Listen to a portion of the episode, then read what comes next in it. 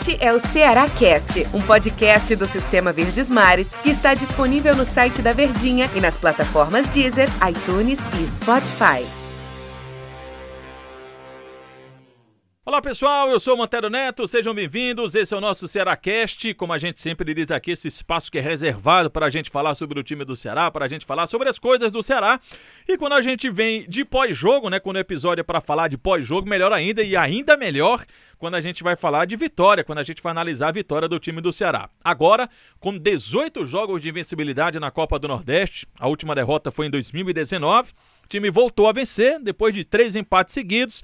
E para a gente conversar aqui, eu estou recebendo meu querido amigo Del Luiz. Tudo bem, Del? Fala, Fenômeno, tudo bem? Fazia tempo que você não passava por aqui, né? Pois é, né? Só vem nas vitórias, será? Então venha, venha sempre, é... viu? Então todo jogo você tem que estar tá aqui, Sábado viu, Luiz? tem outro, né? Sábado tem, tem outro, outro jogo, jogo, né? Você é um cara, apesar da gente, claro, acompanhar todos os jogos, mas você é quem fica mais próximo, né, do time do Ceará, que acompanha de perto. Gostou do, da atuação do Ceará? Acho que é uma perguntinha bem básica mesmo pra gente começar, Del.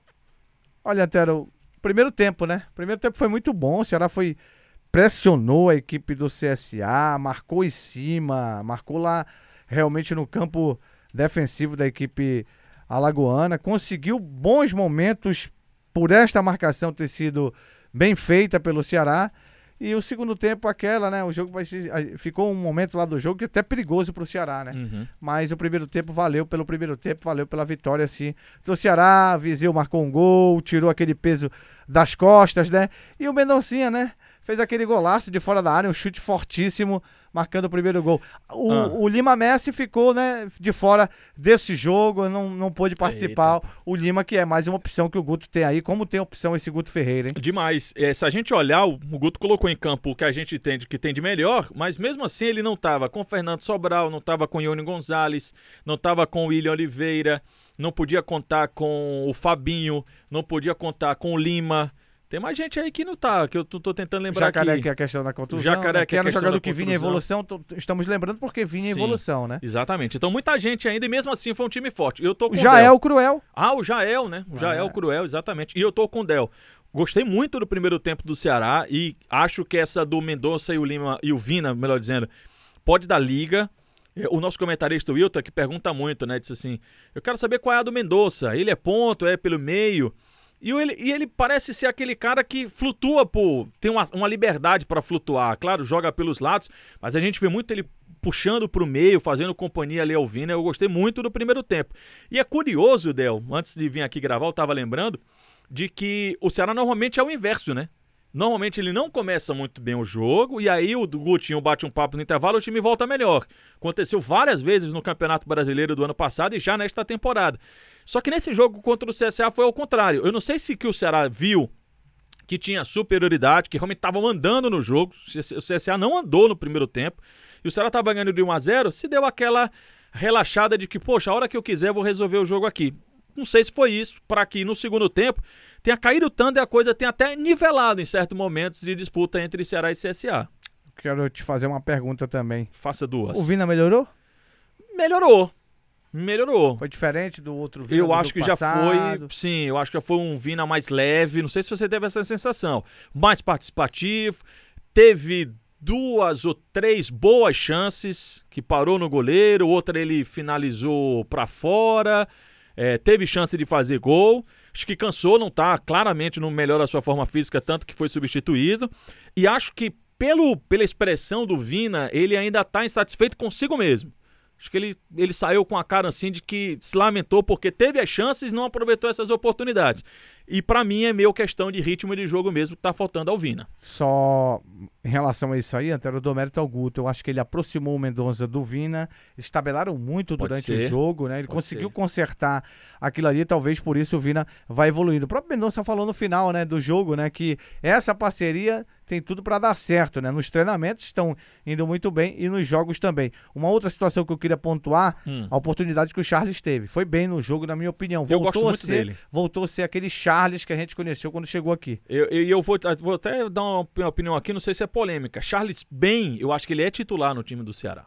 Eita, vai Charles criar polêmica. bem, jogando bem, no, ele é ah, porque ali a disputa, você falou que tem muitas opções o Guto, né? A disputa ali no meu campo para aqueles dois volantes, para aqueles dois jogadores ali, a disputa ela é muito boa porque tem ótimas peças. Charles, Fabinho, Fernando Sobral, o Oliveira, o William Oliveira também, que tá fora, então tem tem o Pedro Nares também, mais um pouquinho mais atrás, mas você tem, tem ali... O próprio Gabriel Dias que pode jogar ali também, né?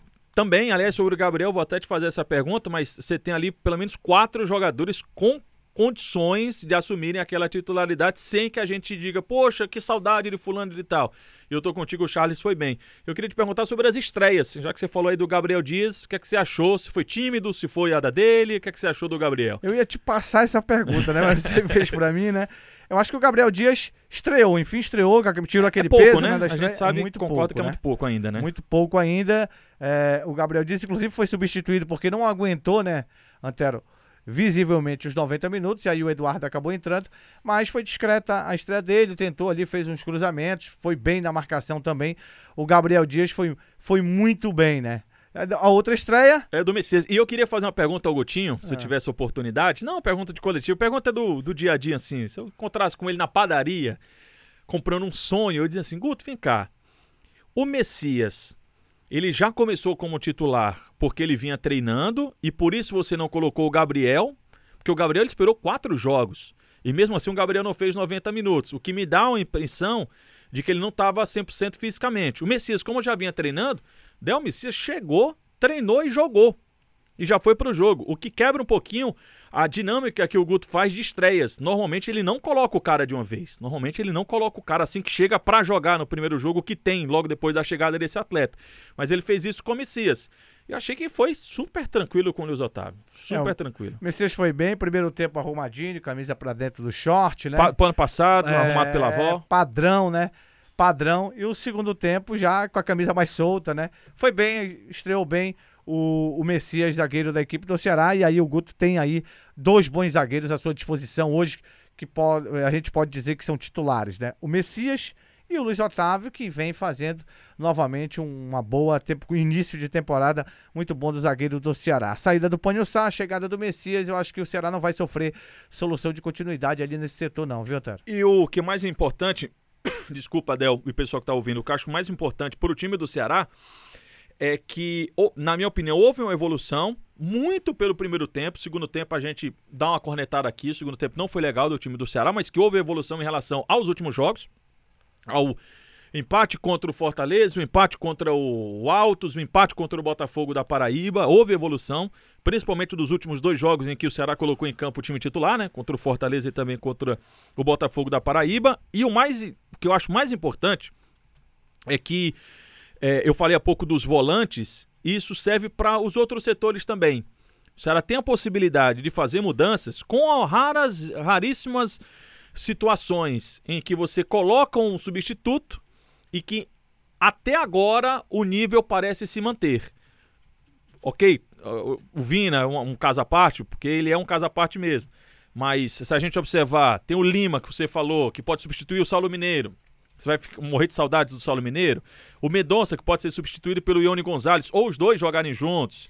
É, na lateral direita, tem o Gabriel Dias, que começou agora, e tem o, o, o, Eduardo também, que não é um perna de pau. Na lateral esquerda é o do Bruno Pacheco e resolveu, o negócio tá resolvido. No meu campo lá, a gente já falou das quatro opções. Só tem um setor que eu acho que essa disputa é mais intensa, que é o do Clebão, do Viseu e do Jael. E o Viseu ganha pontos com esse gol marcado contra o CSA. São bons jogadores, né, Tero? São bons jogadores e e essa questão, né? Se se reclamava algum tempo atrás que não tinha as opções, o treinador do Ceará hoje, o Guto Ferreira, não pode reclamar disso, né? Ele tem boas opções realmente para esse setor de ataque. Fazer um exercício com você aqui. O, o, próximo jogo do Ceará já é sábado contra, contra o, esporte. o, esporte. Então tá muito próximo, tem uma viagem e tal. Se o Ceará colocasse em campo, vamos lá, Richard ou até João Ricardo. João Ricardo.